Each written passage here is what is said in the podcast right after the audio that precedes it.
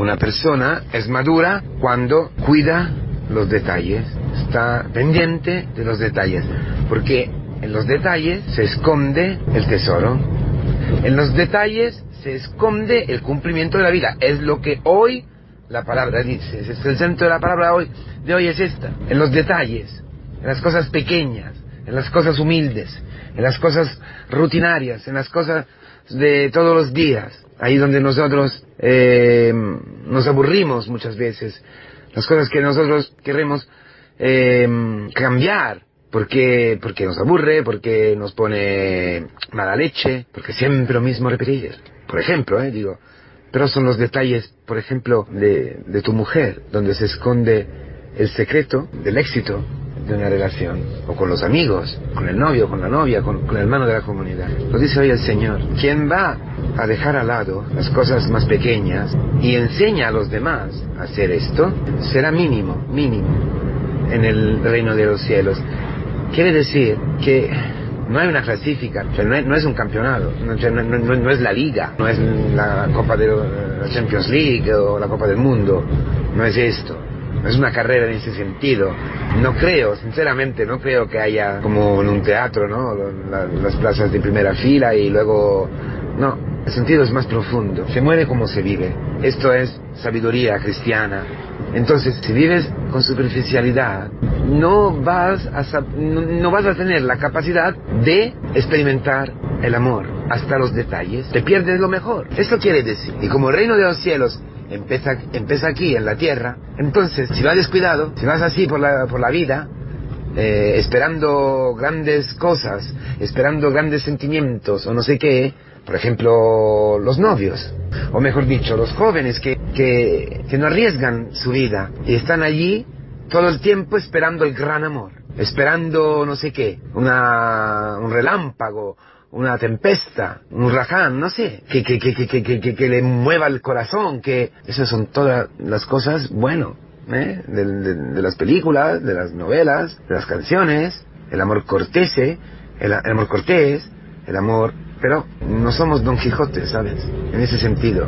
Nosotros, aunque allí hay una sabiduría impresionante, pero digo, nosotros cuidamos de las cosas más pequeñas. Allí, Cristo ha nacido en Belén, Cristo ha nacido en un, en un Belén, en un portal, en un establo. Cristo, durante 30 años, ha vivido escondido. Eso es lo que dice hoy el Señor. No pasará la ley, pero la ley, la ley, pasará en el cielo y la tierra y la ley no pasará, no pasará ni uno iota ni un yod, ni una pequeña letra, ¿no? Un signo pequeñísimo. ¿Por qué? Porque la vida es fantástica, hermano. La vida es un don impresionante, es un don maravilloso.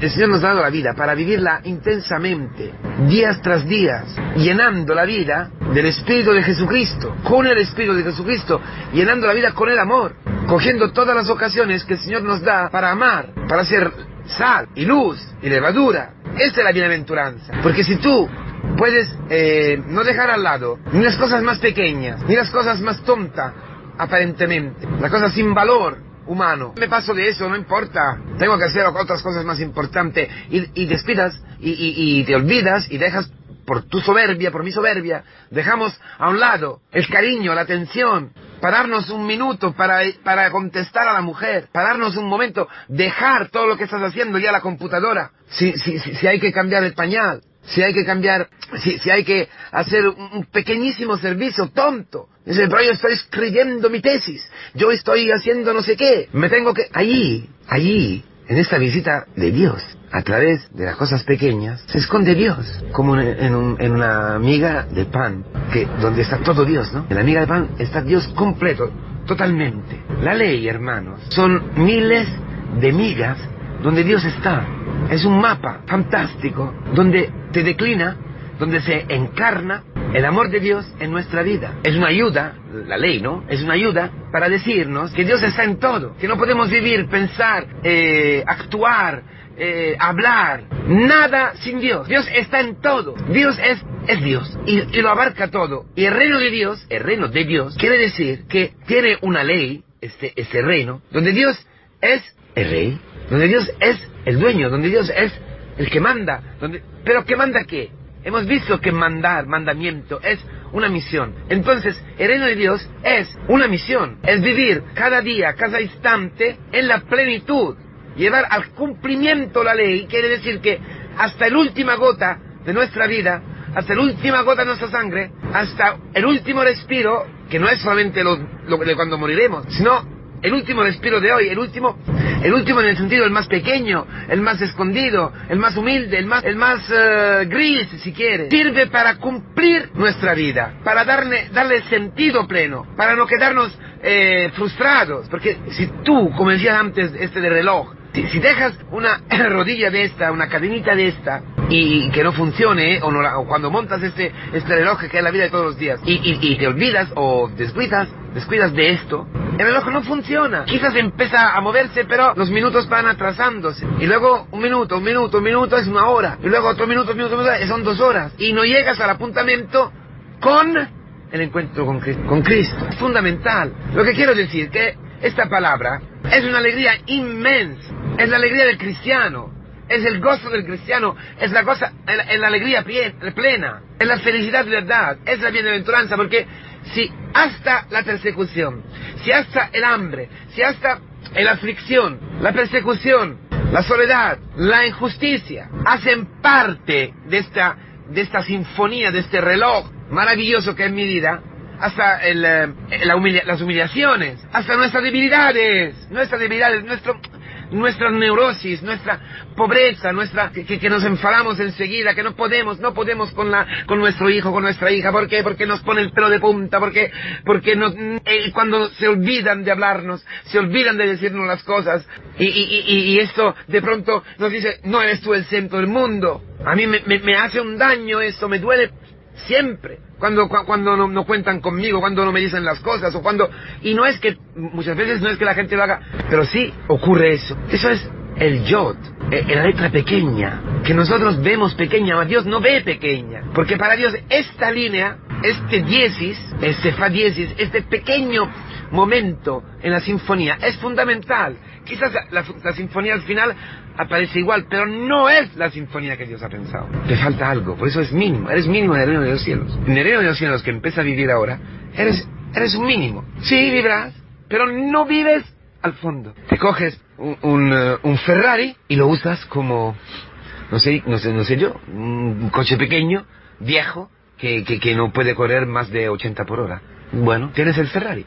Pero tú lo usas así, como, como, un, cochito, un, cochecito pequeño. Es bueno eso. No te dices que te vas a ganar. A, a, a, no, no. Hoy no dice que vas al infierno. Te dice peor.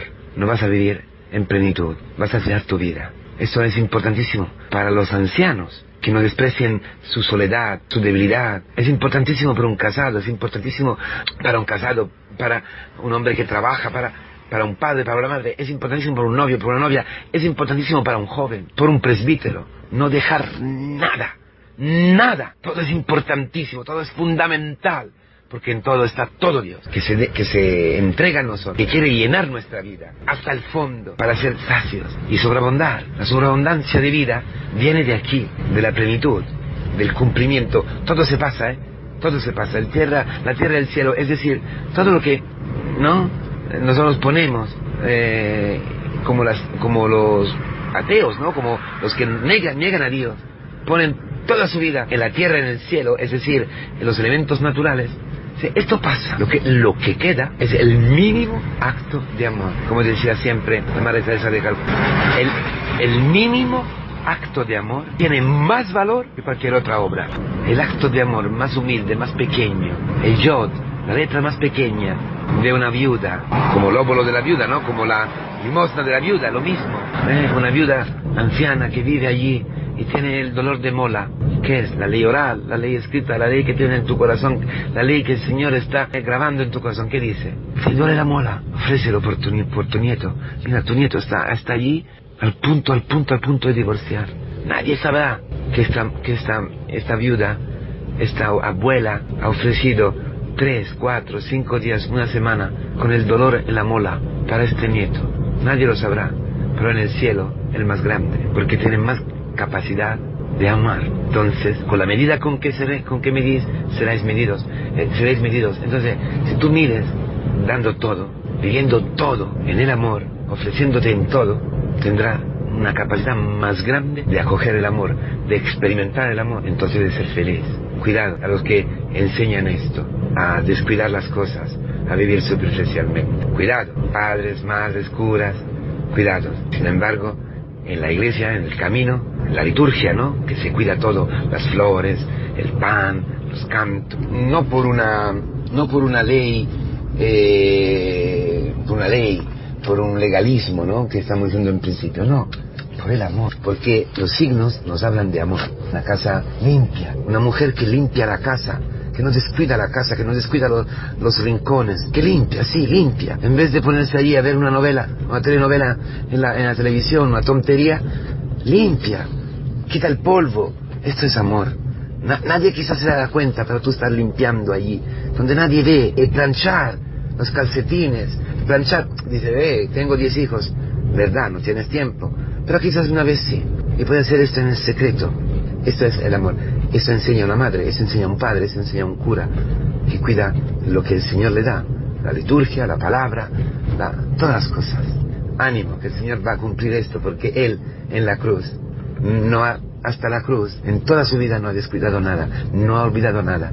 La última gota de sangre, la más pequeña, ha sido decisiva para nuestra salvación, porque tú y yo necesitábamos de esta gota, la última, que nadie te has dado cuenta, ¿no? En tantas gotas que ha, que ha, derramado, aquella gota te ha salvado. En aquella gota estaba todo Dios. Así nosotros, ¿eh? salvados por el Yod, entregado por, por Cristo, que ha amado hasta el fin, hasta el cumplimiento. Nosotros estamos, hemos sido salvados y en esa nosotros vivimos entregando nuestra vida hasta la última gota, hasta el último aliento.